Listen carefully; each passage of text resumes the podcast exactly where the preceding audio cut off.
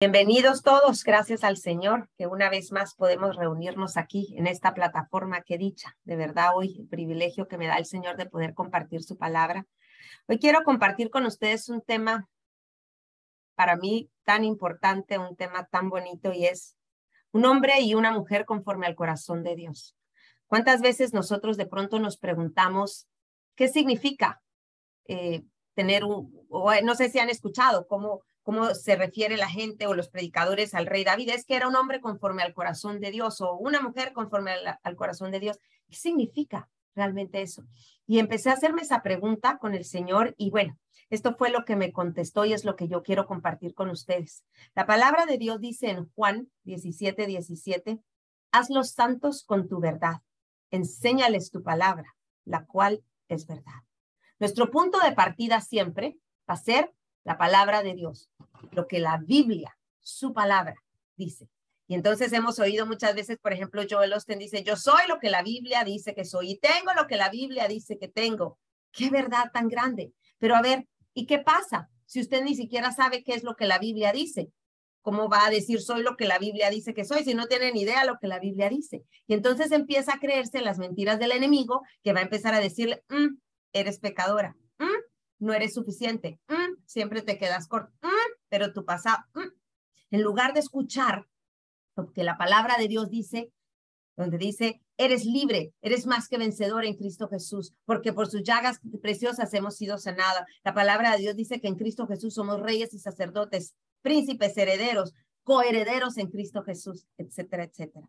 Entonces, vamos a seguir adelante. Yo pensaba un poquito, y hoy precisamente después de preparar este tema les escribí a mis, a mis hijas y les dije, ya sé qué es lo que quiero que escriban en el epitafio de mi tumba cuando yo me muera.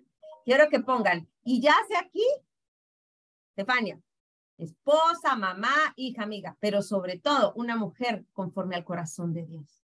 Qué lindo que el día que ya no estemos, obvio, mientras estamos, perfecto, pero qué lindo, imagínense que el día ya no estemos, podamos ser recordados por ese corazón que tuvimos, por las cosas que hicimos, conforme al corazón de Dios. Yo no sé ustedes, pero yo es un anhelo tan grande que hasta lo puse por escrito. Esta es mi voluntad, les dije. Entonces, miren lo que dice la palabra en Hechos 13, 22. He encontrado en David, hijo de Isaí, a un hombre conforme a mi propio corazón, y él hará todo lo que yo quiero que haga. Quiere decir que un hombre o una mujer conforme al corazón de Dios, obvio, no estoy hablando de que sea un robot, ya vamos a ir entendiendo eso más adelante, pero es aquel, aquel hombre, aquella mujer que está dispuesto, ¿sí? A hacer todo lo que Dios quiere que hagamos. Ahora, ¿cómo voy a saber yo qué es lo que Dios quiere que haga? Si yo no me conecto con Él, si no platico con Él, si no escucho la palabra, si no leo la Biblia, ¿sí? Entonces, Hoy estábamos escuchando en el grupo donde, de, antes el testimonio precioso de una mujer hermosa, preciosa, que se llama Elena, pero ella se refirió, fíjense qué lindo, se refirió a Alejandro Valencia exactamente así. Es que Alejandro es como, como Dios personificado, o sea, es, es exactamente lo que, lo que representa el amor de Dios. Eso es un hombre conforme al corazón de Dios, que la gente pueda ver en nosotros ese amor, e, e, esa misma eh, dulzura, esa misma ternura, esa misma misericordia, ¿sí? Que ha visto en el Padre. Entonces, siempre, por ejemplo, nosotros decimos, ah, claro, pero es que el rey David, o sea, un hombre conforme al corazón de, claro, el rey David, chicas, escribió todos los salmos, venció a Goliat, eh, fue el que unió el reino de vuelta de Israel con Judá, o sea, ¿cómo voy yo a compararme con David? O sea, por favor, si yo apenas, si escribo tres palabras o cuando oro medio sé lo que digo o lo que no digo, ¿sí? Ahora, no quiero que, quiero que no se les olvide que ese mismo David que escribió los salmos, que ese mismo David que venció a Goliat, ese mismo David que fue ungido a los 15 años, también fue el autor intelectual de un asesinato. También tuvo muchos issues como papá. Y por eso su familia se hizo un desorden, ¿sí? Entonces, David no nació con un corazón, ¿sí? Conforme al corazón del padre. Pasaron muchas cosas en su vida. Sin embargo, hubo algo que David sí supo hacer. David supo tener la disciplina o supo, supo recibir la disciplina de la gracia que venía de Dios y aprovechó esas oportunidades. ¿Pecó? Sí, todos hemos pecado, pero ¿qué hizo con el pecado? No se siguió latillando por el resto de su vida y de su ministerio recordándose lo que había hecho o lo que dejó de hacer. Él hizo como Pablo y me lanzo hacia adelante con miras al futuro, a lo que Dios quiere sin perder mi mirada fija en Jesucristo, ¿sí? Entonces, hay un, hay un término que me gusta a mí y se llama la disciplina de la gracia. La disciplina de la gracia. Quiere decir, cuando nos referimos a disciplina, hay un trabajo que yo tengo que hacer. Cuando usted dice voy a ser disciplinado con el ejercicio, ¿qué quiere decir? Usted se tiene que levantar y tiene que ir todos los días y hacer su ejercicio tanto tiempo. Si va a ser disciplinado con la comida, va a ser disciplinado para venir a los grupos. O sea, requiere un trabajo, un esfuerzo, un compromiso de parte suya. Ese es el trabajo que nos corresponde a nosotros. Pero la parte que le corresponde a Dios es la parte de la gracia. Es un regalo que Dios nos ofrece, ¿sí?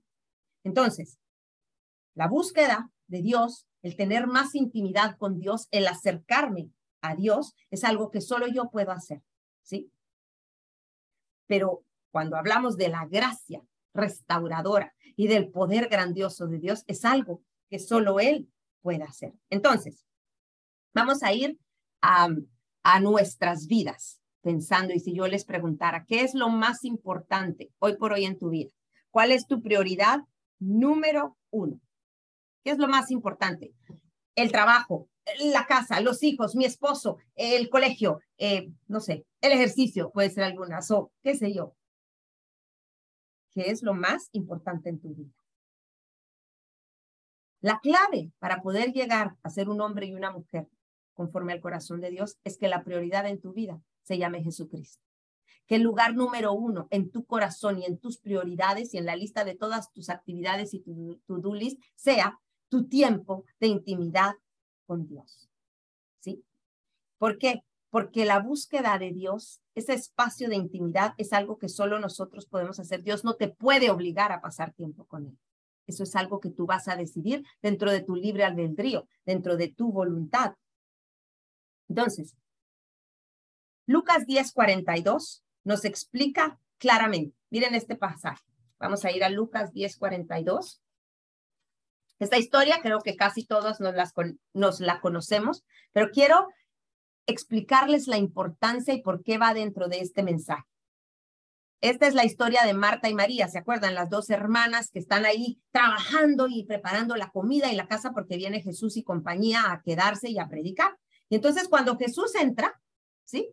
Entonces, ¿qué es lo que hace María? Inmediatamente sale corriendo a sentarse a los pies de Jesús. Se sienta a escuchar la palabra, ¿sí? Entonces Marta se queda en la cocina con los colochos hechos, toda sudada, atendiendo las panderochas y sale furiosa, amargada, a pelear y decirle, Señor, ¿y tú qué ondas? No le vas a decir nada. Le dice, maestro, ¿no te parece injusto que mi hermana esté aquí sentada mientras yo hago todo el trabajo? dile que me venga a ayudar. O sea, ¿qué era lo más importante para Marta? Lo más importante era atender a la gente, ¿sí?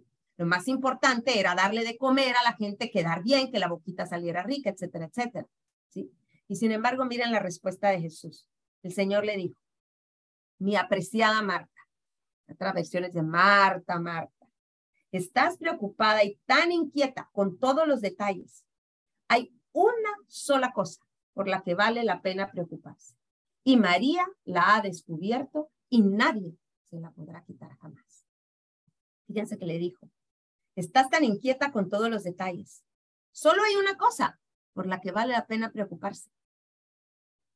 Y María ya la descubrió. Ni siquiera le dijo cuál era, porque requiere discernimiento espiritual, ¿sí? Entonces, ¿a qué se refería Jesús cuando dijo, y María ha descubierto cuál es esa parte más importante.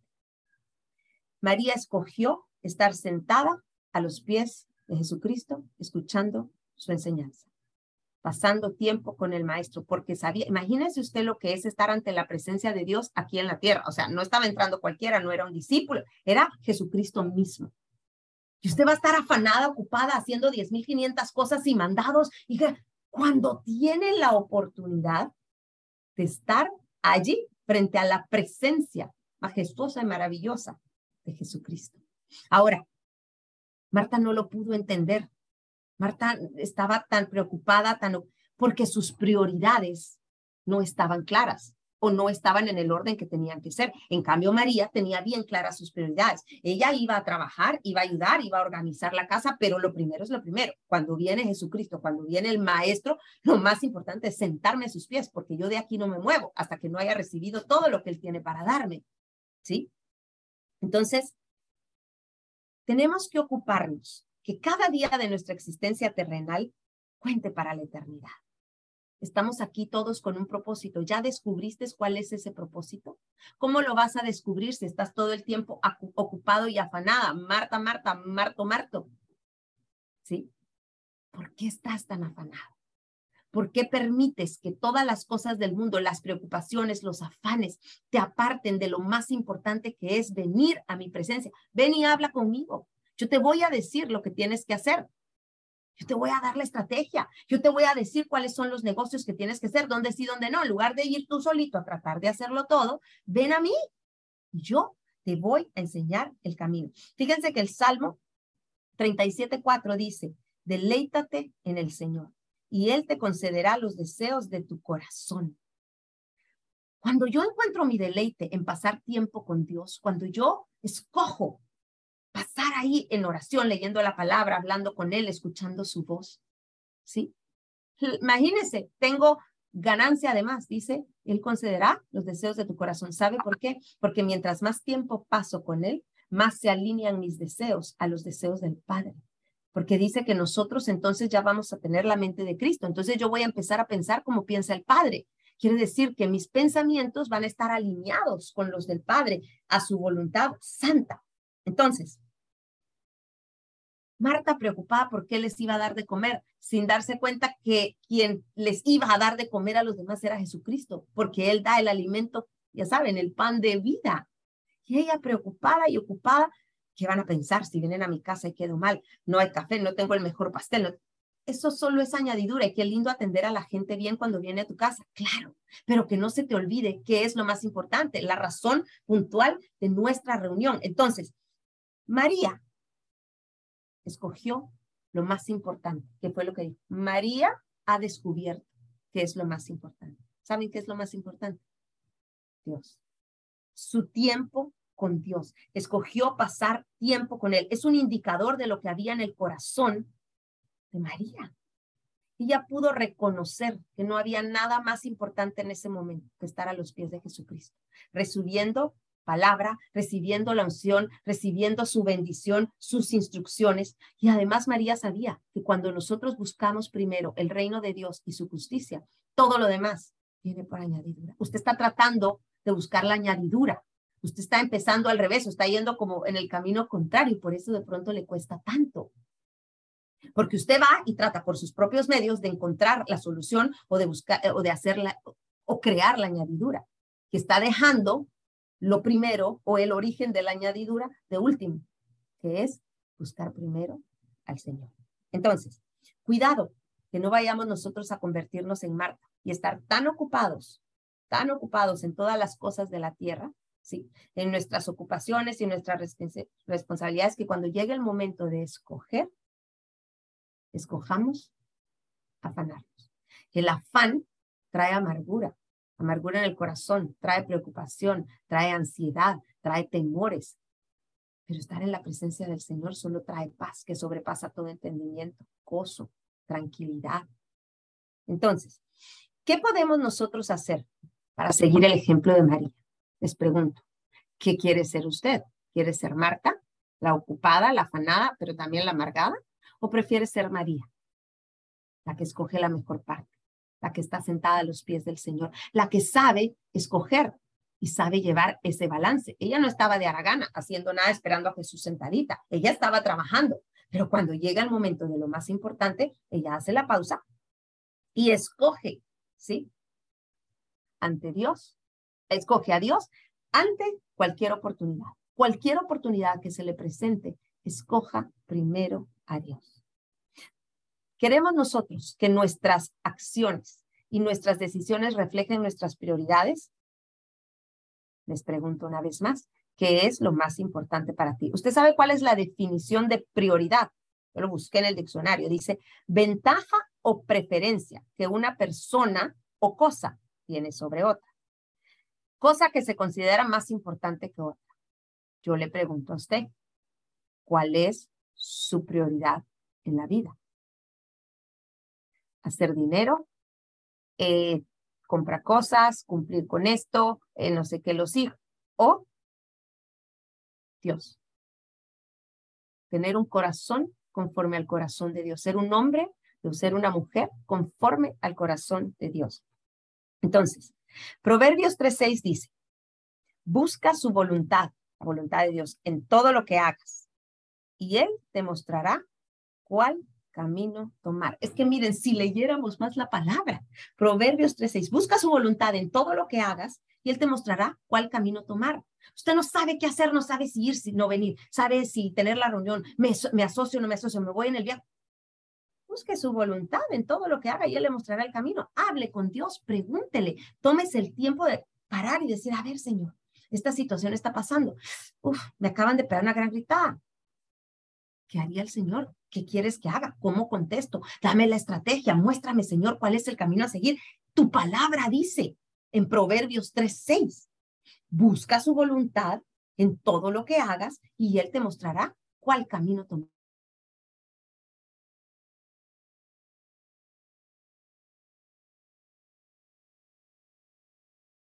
Y no se equivoque.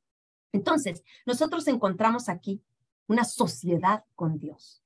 Es que se dan cuenta que, que Dios lo que está buscando es es hombres y mujeres que quieran trabajar con Él, que quieran asociarse con Él aquí en la tierra. Tú buscas su voluntad, tú buscas a Dios y Él qué hace? Él te muestra el camino, Él te da las respuestas. El Salmo 32.8 dice, dice el Señor, te guiaré por el mejor sendero para tu vida, te aconsejaré y velaré por ti. ¿Quién quiere que sea su consejero? ¿La almohada? ¿El psicólogo? la esposa, el amigo, el socio, el, o el Señor. ¿De quién cree usted que va a venir el mejor consejo? ¿Quién va a velar por usted? ¿Quién lo va a amar? ¿Quién lo va a cuidar más que el propio Dios? Salmo 32, 8. Te guiaré por el mejor sendero para tu vida. Una vez más, dirección, camino a tomar. Dejemos de andar ahí, los martos, tomando decisiones a la loca que no sabemos ni por dónde ir. Sí, y luego Isaías 30, 21 dice, tus oídos lo escucharán. Detrás de ti una voz dirá, este es el camino por el que debes ir, ya sea a la derecha o a la izquierda. ¿Qué tal que usted tenga esta certeza de a dónde ir, derecha, izquierda? O sea, tiene un GPS, un Waze incorporado gratis celestial que no se equivoca y no lo usamos porque estamos muy ocupados para preguntarle. Marta, Marta, ¿por qué te afanas? María escogió la mejor parte. Escoger a Dios y sus caminos profundiza nuestra relación con Él. Otro punto importante. Debemos comprometernos con Dios todos los días de nuestra vida. Ojo, si usted realmente quiere tener llegar a tener un corazón conforme al corazón de Dios no es mensual, no es semanal, no es de vez en cuando, no es cuando tenga un problema, no es cuando necesite, es todos los días de su vida. Todos, una vez más, estamos hablando de prioridades. Si usted ya ha tomado la decisión de hacer de Dios su prioridad, o sea, es más importante que cualquier cosa, que cualquier persona, entonces no hay excusa. Comprométete a Dios todos los días de tu vida, que todas las mañanas o todos los días, en algún momento, idealmente al abrir el ojo, pero puede que el principio se le olvide y entonces tenga que recordarse a mediodía, entréguele todo a Él, entréguele su vida, entréguele su corazón, entréguele sus decisiones, entréguele su familia, entréguele su negocio, entréguelo todo. ¿Sabe lo que significa? Rinda todo delante del Señor.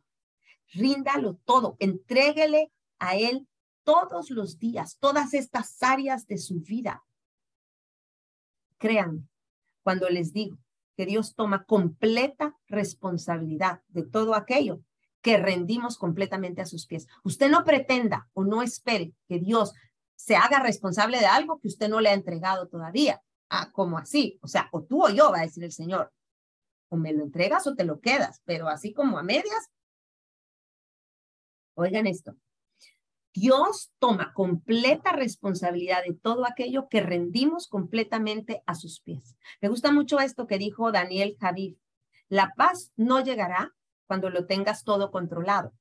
La paz llegará cuando renuncies a intentar tenerlo todo controlado. Usted trata de controlar las cosas, es temporal, es mentira, solo por algún momento y solo en algún área. El control, qué difícil.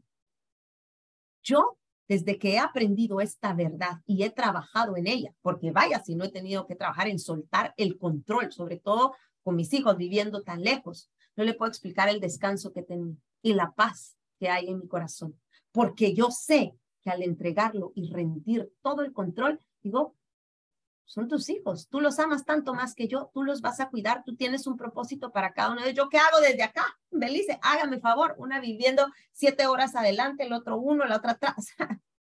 ridículo, ridículo. Entonces, hay una mujer que, que se llamó Betty Scott Stan.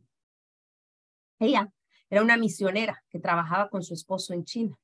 Y escuchen esto, Mientras ella, mientras era llevada por las calles de China junto a su esposo para ser decapitados, ¿sí? Y había dejado su bebé en la cuna, en la casa. Todo por hablar del amor de Dios, misioneros en China. Escucha esta oración. Y después se la, le voy a pasar a la Alejo para que se las comparte en el chat porque es una oración que yo les recomiendo que hagan todos los días de su vida. Ella oraba así, Señor, te entrego todos mis planes y propósitos personales, todos mis deseos y esperanzas, y acepto tu voluntad en mi vida. Me entrego a mí misma, mi tiempo, mi todo, para ser tuya para siempre. Lléname y séllame con tu Santo Espíritu. Úsame como tú desees. Envíame a donde tú desees. Obra todos tus deseos en mi vida, cueste lo que cueste, ahora y para siempre. ¿Está usted dispuesto a orar esta oración, pero ojo, no solo de los labios para afuera, estoy hablando de realmente está dispuesto a entregarle al Señor sus planes, sus propósitos, sus deseos, sus esperanzas, su tiempo, su vida, su familia. Lléname y séllame con tu Espíritu Santo. Miren qué lindo lo que él decía. Úsame como decía, iba caminando a la muerte. Envíame a donde tú deseas y obra todos tus deseos en mi vida. Yo les pregunto, ¿estás dispuesto a hacer esta oración al Señor todos los días de tu vida, pero desde el corazón? Porque si lo va a hacer solo de los labios para afuera, mejor ni la haga. ¿Sí? Punto tres, de cómo podemos tener un corazón, convertirnos en este hombre o mujer conforme al corazón de Dios. Cultiva un corazón ardiente por Dios. ¿Qué significa eso? En Apocalipsis 3, 15 y 16 dice, yo sé todo lo que haces, que no eres frío ni caliente. Como quisiera que fueras lo uno o lo otro, pero ya que eres tibio, ni frío ni caliente, te escupiré de mi boca. Qué fuerte, ¿no?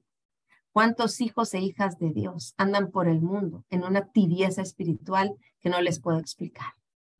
Fíjense lo que le dice. Es que no eres ni frío ni caliente. Ojalá, te definieras o uno o lo otro, pero a veces somos fríos, a veces calientes y parecemos, ¿saben qué? Como la parábola del sembrador. Aquella semillita que es la palabra de Dios cae en el corazón, que es la tierra, que es la tierra, ¿sí? Pero en una, el enemigo con sus mentiras se la lleva. En la otra no tiene raíces, vienen los problemas y se va. La otra se ve, eh, empieza con emoción, pero luego vienen todas las preocupaciones del mundo y las cosas del mundo y la ahogan. Tenemos que aprender a tener un corazón cuya tierra sea fértil, donde la semilla de la palabra eche raíces, eche raíces profundas. Una vez más, ¿qué significa tener un corazón frío? Tener un corazón frío, por lo general, dice, es una persona fría, alguien que no está disponible emocionalmente, personas que no te preguntan cómo estás, no muestran mucho interés, así, indiferentes, frío. Eh, ¿Te ve el Señor? Mm, mm, ¿Cómo estuvo el... No, hay este sentido, este amor, este, este compromiso, este deseo, ¿sí? ¿Qué significa ser tibio?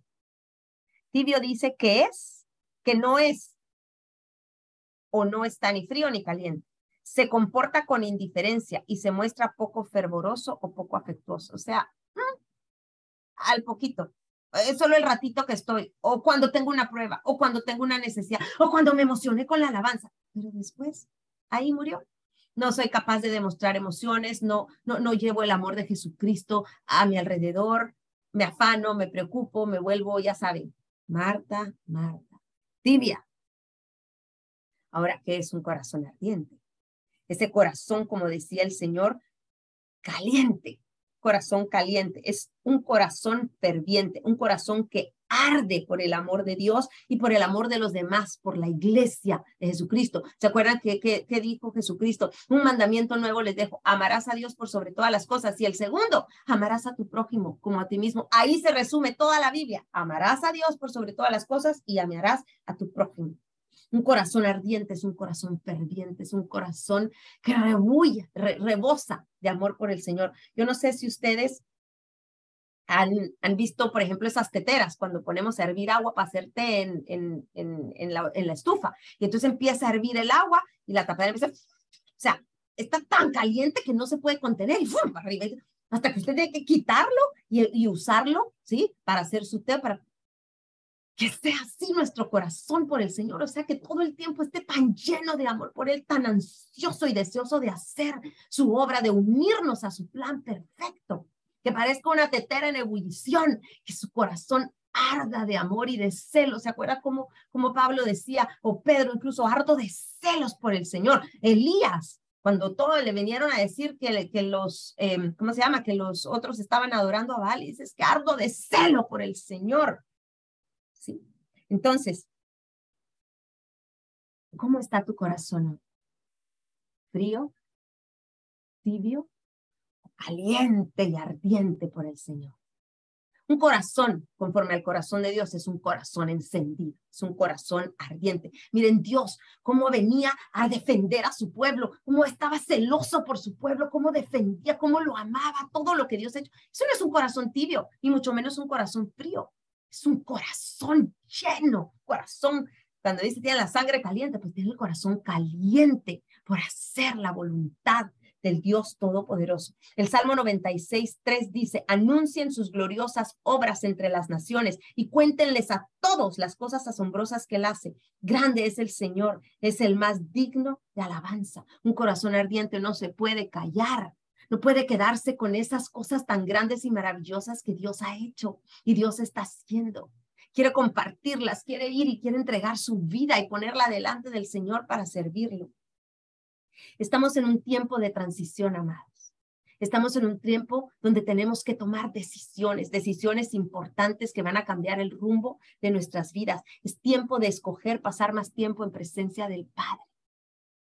Es tiempo de convertirnos en Marías, en la María que deja todo lo que estaba haciendo por venir a sentarse a la presencia del Padre Celestial. Es tiempo de escoger una adoración que produce placer al Padre y trae la manifestación de su reino para transformar todas las cosas aquí en la tierra. Ojo, los cambios en las naciones de la tierra no dependen de Dios. Si dependieran de él, usted no cree que él ya lo tendría todo en paz, todo tranquilo, todo perfecto. No. Dios está buscando hombres y mujeres conforme a su corazón que estén dispuestos dispuestos a trabajar con Él, en asociarse con Él, en traer el reino de los cielos aquí a la tierra. Hombres y mujeres que están dispuestos a unirse a su plan divino. Entonces, ¿quiénes de nosotros estamos dispuestos a dejar nuestros propios deseos, nuestras antes prioridades, en función de empezar a trabajar para los planes eternos del cielo? Dios está buscando verdaderos adoradores, adoradores en espíritu y en verdad. El Espíritu Santo nos está despertando con un nuevo sonido para encontrar a los íntimos de Dios en las naciones. hay un libro precioso que se llama Dios no tiene favoritos, tiene íntimos, de Marcos Brunet.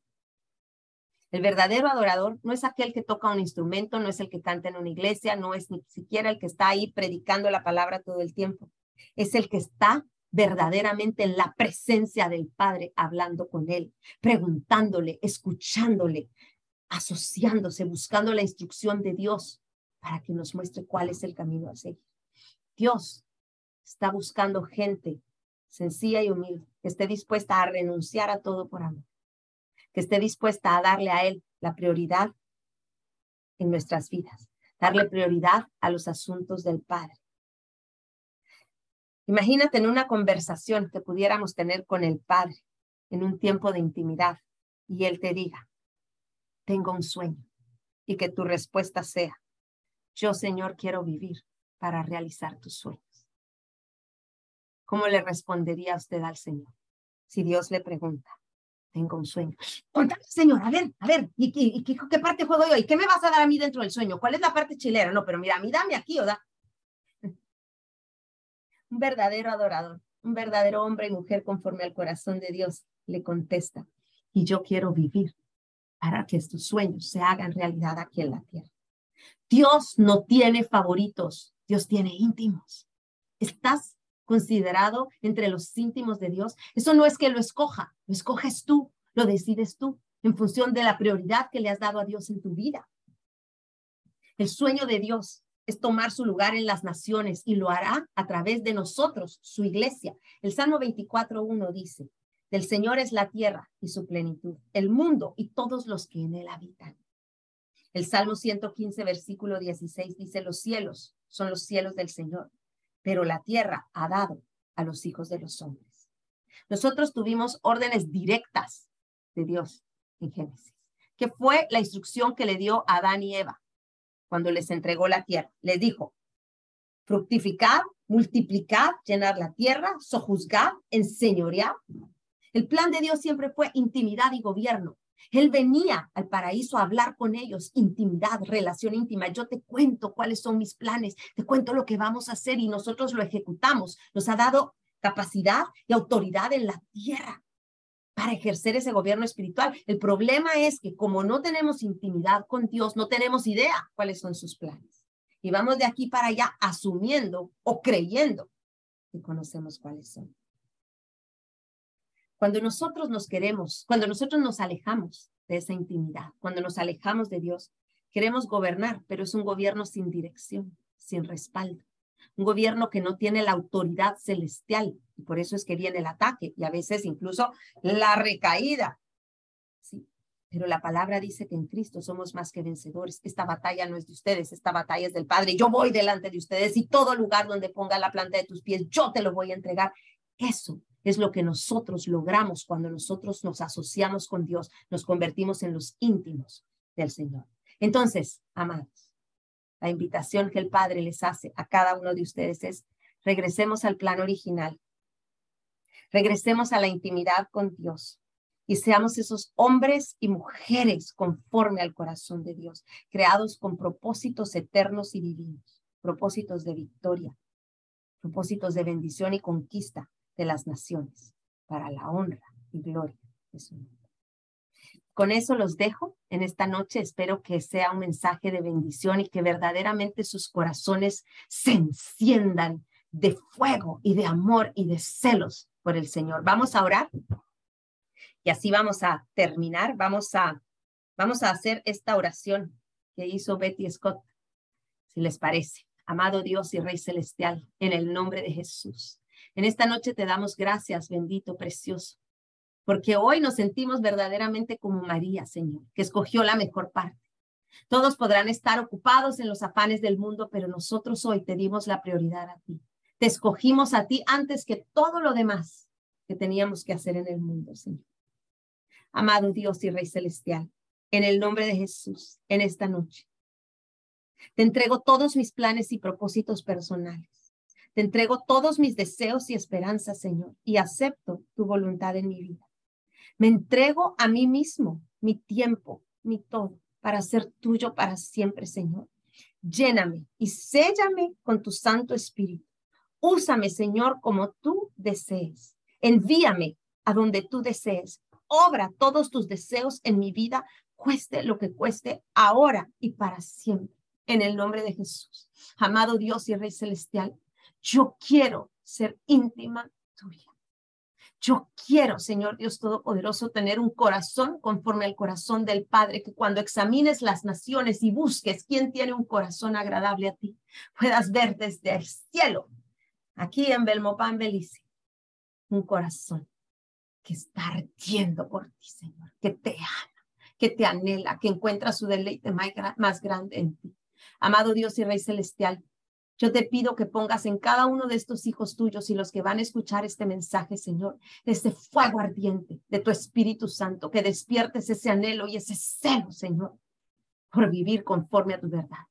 Recuperamos, Señor, nuestra, nuestra posición de gobierno y de intimidad aquí en la tierra. Queremos traer el reino de Dios aquí en la tierra. Úsanos, envíanos, llénanos en el nombre poderoso de Cristo Jesús. Y queremos, Señor Dios Todopoderoso, vivir para cumplir tu sueño en la humanidad. Que así sea, Padre. Te damos gracias y en el nombre poderoso de Cristo Jesús te oramos. A ti que vives y reinas. Amén y amén.